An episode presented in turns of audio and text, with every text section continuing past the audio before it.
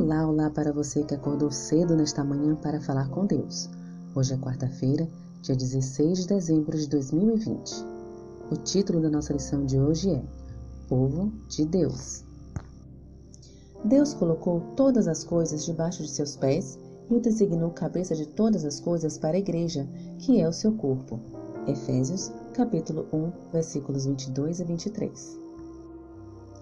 A igreja deve ser compreendida como algo muito além do ajuntamento de terra, cimento, ferro, madeira e tinta. Como templo, é um lugar no qual nos reunimos, mas, em essência, é uma comunidade, um grupo do qual somos parte. É um elksia, que em grego, originalmente, significava uma reunião de cidadãos convocados em assembleias legislativas ou para outras finalidades.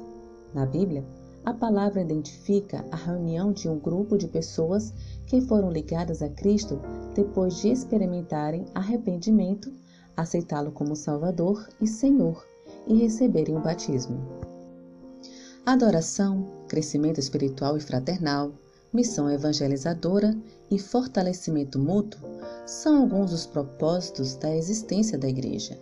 Se é verdade que o firme alicerce da fé e prática cristãs é o relacionamento com Jesus, também é verdade que esse relacionamento se mostra sadio na medida em que somos levados a nos relacionarmos com os irmãos da fé. Ao descrever a experiência dos primeiros cristãos, a escritora Eloide escreveu: Alegravam-se na doce comunhão com os santos e em seu contato diário entre si revelavam o amor que Cristo lhes ordenara. Na carta aos Efésios, Paulo deixou clara a ligação indissociável entre Cristo e a Igreja. Na primeira parte da epístola, em Efésios, versículos de 1 a 3, o apóstolo fala do plano divino de fazer convergir em Cristo todas as coisas celestiais ou terrenas. Efésios capítulo 1, versículo 10. O que envolvia a inclusão de judeus e gentios como membros do corpo de Cristo. Na segunda parte, Efésios, versículos de 4 a 6, vê-se a nova vida que os caracterizaria, expressada no bom relacionamento entre eles. Assim, a Igreja é um grupo ao qual pertencemos, no qual convivemos em amor e do qual Cristo, superior a todos os poderes celestiais e terrestres, acima de tudo e de todos, é a cabeça. Aliás, na mesma carta, além de simbolismo do corpo, a igreja é apresentada como um edifício templo de Deus, cuja pedra fundamental é Cristo. Efésios capítulo 2, versículos 10 e 21.